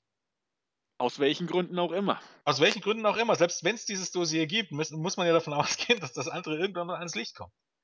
Und ähm, da kommt noch dazu, dass von den von vier bis sechs Millionen Fans oder Leuten mit Affinität sollen zweieinhalb Millionen minderjährig sein. Was auch das bedeutet, die fallen nicht in die, in die Hauptzielgruppe in den USA. Die geht nämlich nicht in Deutschland von 14 bis 49, ist ja in Deutschland die Hauptzielgruppe. In den USA ist die von 18 bis 49. Soll heißen, für, für Leute, die investieren wollen oder für Ratings, für, für auch, auch für den TV-Sender, sind Leute unter 18 Jahren nicht, nicht so wichtig. Also für das USA-Network sind die Leute zwischen 18 und 49 am wichtigsten. Und wenn WWE davon jetzt nur 1,5 bis, bis ähm, oder, oder 2,5 bis 3,5 Millionen hat, dann ist das, ist das schon ein ziemlicher Unterschied. Dann kannst du sagen, alle diese Leute gucken Raw. Oder fast alle. Ähm, ja, was war dann noch? Dann ging es halt auch noch auf ein, dass äh, dieser gute Herr auch gesagt hat, dass die, dass die Social Media Leute, ähm, äh, dass man das auch getrost in den Wind schreiben kann, weil WWE da einfach alle Zahlen verdoppelt. Und dazu kommt ja noch, wenn man, es gibt ja diese, ich glaube von, von Spiegel TV oder sowas, diese lustige Seite, da kann man Facebook-Seiten ein, eingeben und man, äh, die Seite zeigt Ihnen sofort an, aus welchen Ländern äh, die Likes dieser Facebook-Seite kommen. Wenn man das mit wwe.com macht, stellt man fest, dass man seltsamerweise in Indien genauso viele WWE-Fans hat wie in den USA. Meinst du, die sein, kaufen Likes? Wie bitte? Meinst du, die kaufen Likes? Nein, um Gottes Willen, das ich kann dachte, nicht sein. Na. Denn auf Platz 2 äh, auf Platz 3 und 4 waren dann Ägypten und Pakistan. ich meine, bei Indien könnte man auch sagen, Indien ist verdammt groß. Das Problem ist, WWE spielt in Indien keine Rolle. WWE tut noch nicht mal in Indien. Ich glaube, mittlerweile hat man zwar einen TV-Vertrag in Indien, aber das sagt nicht viel aus. Genau wie in China. Niemand interessiert sich in China für, für WWE. Und ähm, Pakistan und Ägypten kommt noch dazu. Ich glaube, Ägypten war es auch unglaublich viele Fans sollten da, oder Facebook-Likes kamen da aus Ägypten. Ähm, das ist nichts anderes als gekaufte Likes. Soll heißen, das ist gezielte Manip Manip Manipulation, um Gottes Willen. Was im Grunde, ich meine, natürlich kannst du jetzt sagen, das machen alle so. Natürlich machen das alle so. Aber wenn du ein Aktienunternehmen bist und das dann auffällt, dann hat es einfach was damit zu tun, dass du, hm, dass du deine Anleger täuscht. Weil das Problem ist, wenn du nur vier bis sechs Millionen Fans hast, die überhaupt Interesse an deinem Produkt haben, dann bedeutet das, wenn du kann, kann sich ja jeder ausrechnen. Wenn du eine Million Sub Subscriber für das Network brauchst, um überhaupt schwarzes Zahlen zu schreiben, dann kannst du ja ausrechnen, dass dort dass, dass tatsächlich 25% aller deiner Leute, alle Leute, die überhaupt Interesse an dir haben in den USA, erstmal das Network bestellen müsste. Und das ist unwahrscheinlich. Und wenn du jetzt sogar sagst, dass, dass ähm, du nur 1,3 Millionen Hardcore-Fans hast und das Network ist im Grunde ein, ein, ein Angebot für Hardcore-Fans und du brauchst eine Million davon und du brauchst sogar 1,3 Millionen, äh, um die gleichen Zahlen zu erzielen wie damals, als du ähm, normale Pay-Per-Views hattest, dann sind das 75% oder fast 100%. Ja. Und dann muss man sich auch die Frage stellen, läuft es wirklich bei WWE so, wie es laufen sollte oder könnte? Oder ist es nicht wirklich in der Zeit, irgendwas zu ändern? Und ja, keine Ahnung, vielleicht ist dann auch, WWE steht unter dem Druck und äh, im Moment habe ich so manchmal das Gefühl, dass man diesen Druck ignoriert und einfach mit War einfach so weitermacht wie bisher. Vielleicht auch in dem Wissen, ähm, dass man letztes Jahr erst einen neuen TV-Vertrag in den USA unterzeichnet hat und dass man der jetzt ein paar Jahre läuft. Aber auch das USA Network wird mitbekommen, dass das nicht so läuft. Und ich weiß nicht, ob die dann, und die waren die einzigen, die wirklich mitgeboten haben. Ich weiß nicht, ob die dann in, in wie, auch, wie lange auch immer der Vertrag jetzt läuft, ähm, in, drei, in drei oder vier Jahren immer noch so viel Geld bieten. Und da, man muss sich einfach bewusst sein, dass, dass auch extreme Auswirkungen auf den Aktienkurs haben wird.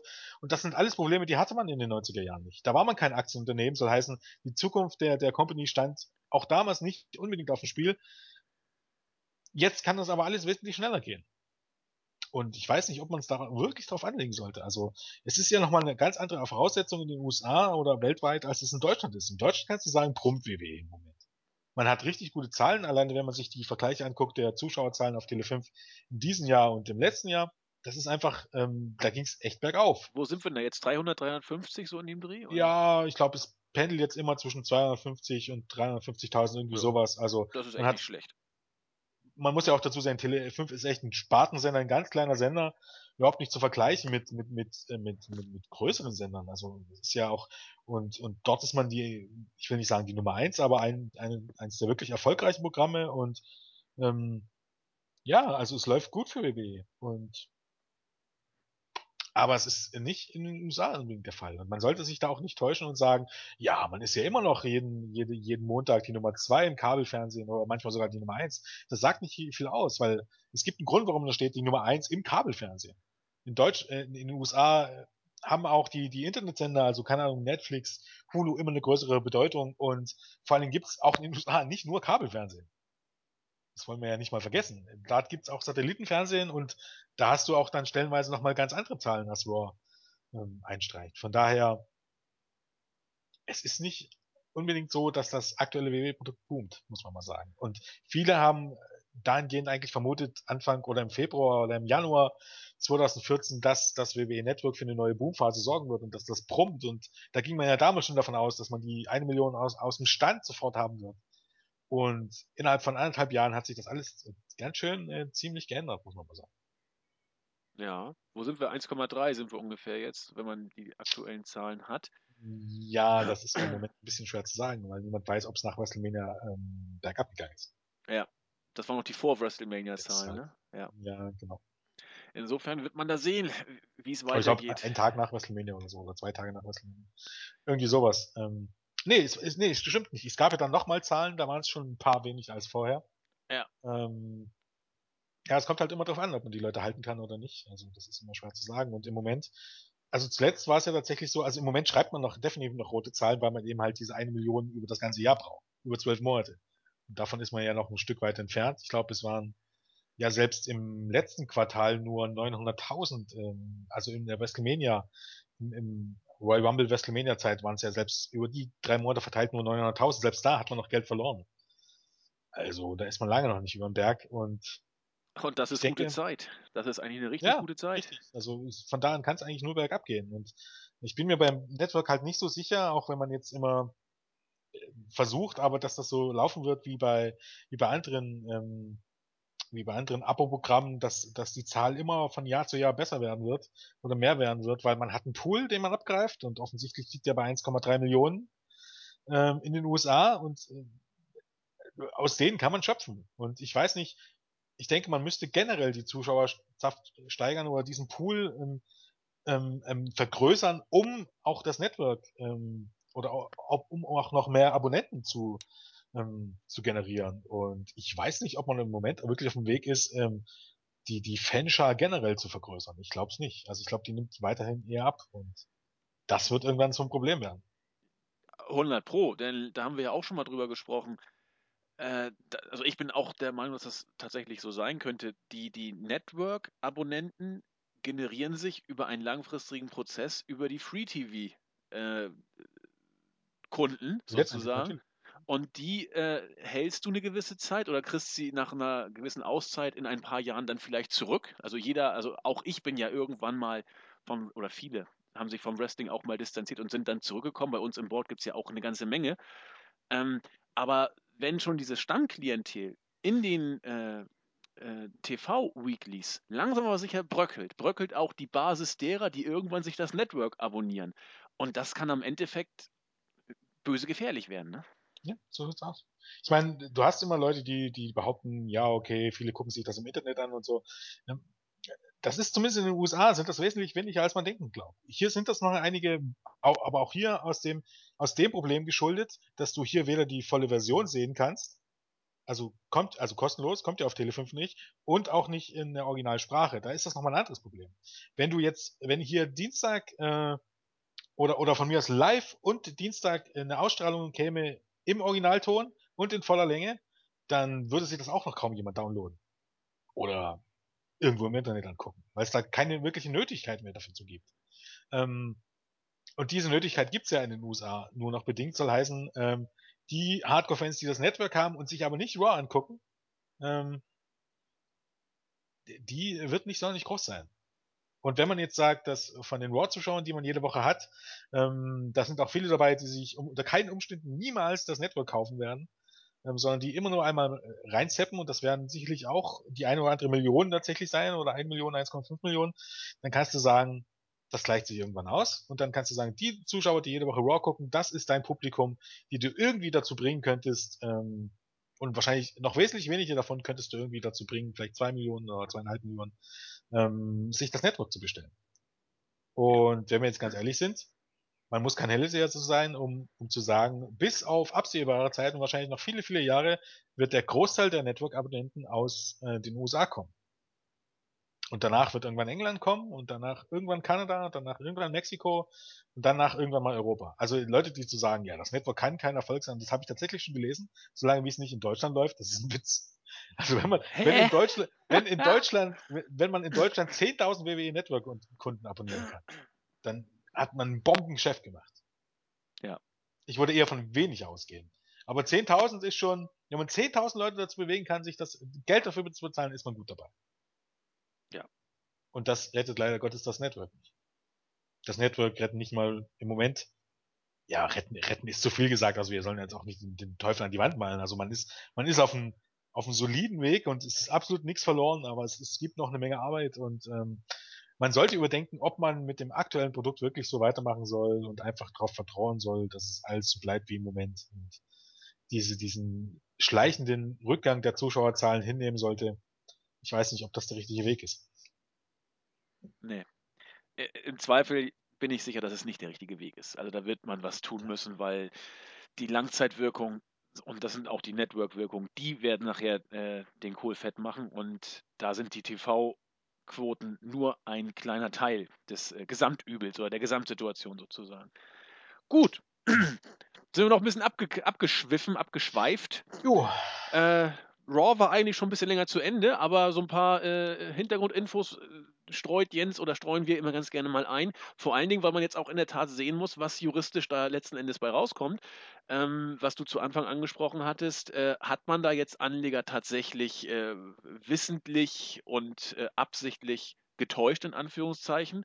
dass man da irgendwie über Anliegerbetrug oder ähnliche Delikte nachdenken ja, man muss ganz kann. einfach sagen, man hatte Zahlen, die ihm vorgelegen haben, also die besagt hätten, äh, um diese eine Million zu erreichen, hätte man 75 Prozent der, der Hardcore-Fans ähm, äh, dazu bringen müssen, das Netzwerk zu bestellen, was natürlich ähm, jeglichen Statistiken, was sowas entspricht, äh, widerspricht. Also eigentlich niemand bekommt dazu 75 Prozent der, der Fans dazu zu bewegen, ähm, Geld für das Produkt auszugeben. Und ich weiß nicht, wenn, selbst wenn diese Klage abgeschmettert wird, irgendwann wird auch die, einfach die Glaubwürdigkeit von, von ähm, den Hanseln, die da hier, dieser Barrys und so in Frage gestellt. Klar. Und ich weiß nicht, in, ich bin ja jetzt schon der Meinung, dass die Anleger von, von bei WWE, ich weiß nicht, ich beschäftige mich nicht wirklich mit Börse, aber bei WWE, dass das nicht irgendwie die hellsten, hellsten Kirschen auf der, auf der Torte sein können.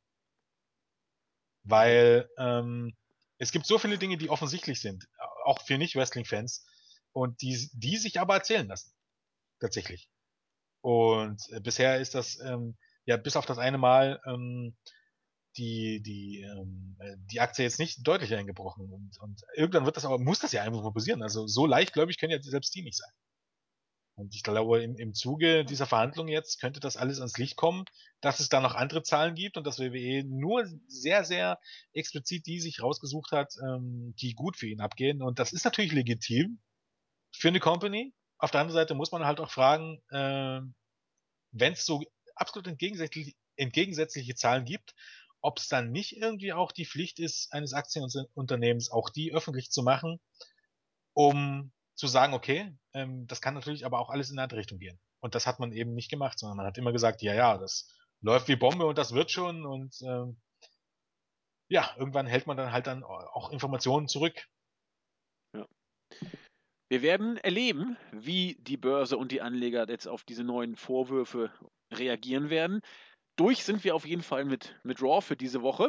Ähm, ich möchte noch zwei Grüße loswerden. Einmal möchte ich unseren YouTube-Abonnenten Silent grüßen. Keine Ahnung, ob er eher ein ruhiger äh, Kollege ist oder Der ob ist irgendein super Fan von dir. ob, ob, ob, ob, ob irgendein Podcaster ihn bei der Namensgebung inspiriert hat. Wir, wir werden es, vielleicht schreibt das ja da drunter. Auf jeden Fall, er bedankt sich genauso wie unser Martin immer herzlich für, für die äh, Raw Review. Insofern möchte ich ihn hier einfach mal äh, unaufgefordert grüßen. Schön, dass du dabei bist. Und äh, Respect My Beard möchte ich auch grüßen. Er äh, ist immer sehr engagiert bei äh, Alternativszenarien äh, in Sachen Fantasy Raw Booking, hat auch im Board sehr ausführlich seine Raw-Ausgabe der letzten Woche geschildert und hat eine ganz tolle Idee gehabt.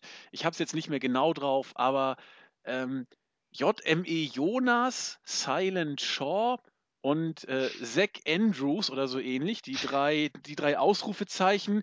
Wir übernehmen jeden und die sind manchmal hart, noch so harten Raw-Fall. Das äh, wird Woche, teilweise von Woche zu Woche schlimmer, aber wir geben nicht auf. Insofern ein ein äh, nettes Wortspiel, das wir hier an dieser Stelle auch mal erwähnen wollten. Wir sind also die äh, drei WWE-Ausrufezeichen. Das ist doch äh, auch eine nette Sache. Insofern Grüße an Respect My Beard und damit bin ich grußtechnisch durch. Ähm, ja, ich weiß nicht, ob ich jemanden grüßen sollte. Ich grüße jetzt einfach mal Reblade Guy. ja, ich, ich nicht. Ja, du nicht, aber ich grüße mal heute auch. Äh, ja, er ist mal wieder dran. Wenn ihr selbst seine, sein, sein Kätzchen nicht versteht, dann hat es sich heute mal verdient, gegrüßt zu werden. Das stimmt. Und ja, grüße ich noch. Keine Ahnung, alle, die gegrüßt werden wollen. Ähm. Ich also wie gesagt, wenn ihr gegrüßt werden wollt, könnt ihr das gerne sagen. Ähm, wir schreiben uns das dann irgendwo auf oder so. Genau. Also wir gucken Natürlich ja, nur, wenn ihr brav wart. Genau, wir gucken ja immer unsere äh, Stalker-like, gucken wir immer, was, was auf der Startseite und im Board so geschrieben wird. Und äh, manchmal schreiben mir die Kollegen auch, grüßt uns doch mal, das machen wir immer sehr, sehr gerne. Wer zu oft dann äh, sagt, ich möchte gegrüßt werden, dann äh, natürlich hinten in der Reihe wieder anstellen, aber äh, wir versuchen das immer ganz, ganz gut so abzugrasen und freuen uns ja auch immer, wenn, wenn ihr das hört und gegrüßt werden möchtet. Das ist ja letzten Endes ohne euch sind wir hier ja nix. Das ist natürlich ein Schrottschleimspruch, aber es ist ja faktisch so. Wir machen doch auch keine Review, wenn das nur zwei Leute sich anhören. Also Jens und ich, das wäre ja auch ein bisschen, bisschen arg gestört und soweit sind wir dann noch nicht. Ähm, gut, wir sind durch für heute. Mal gucken, wie die nächste Raw-Ausgabe wird. Bis Battleground sind es noch zwei Raw-Ausgaben, meine ich. Es fühlt sich unendlich weit noch an. Wir werden sehen, wie es weitergeht. Habt eine schöne Woche, genießt das gute Wetter. Ich werde an der Ostsee Freitag und Samstag an euch denken. In diesem Sinne, Direkt tschüss. Ja, tschüss. Tschüss.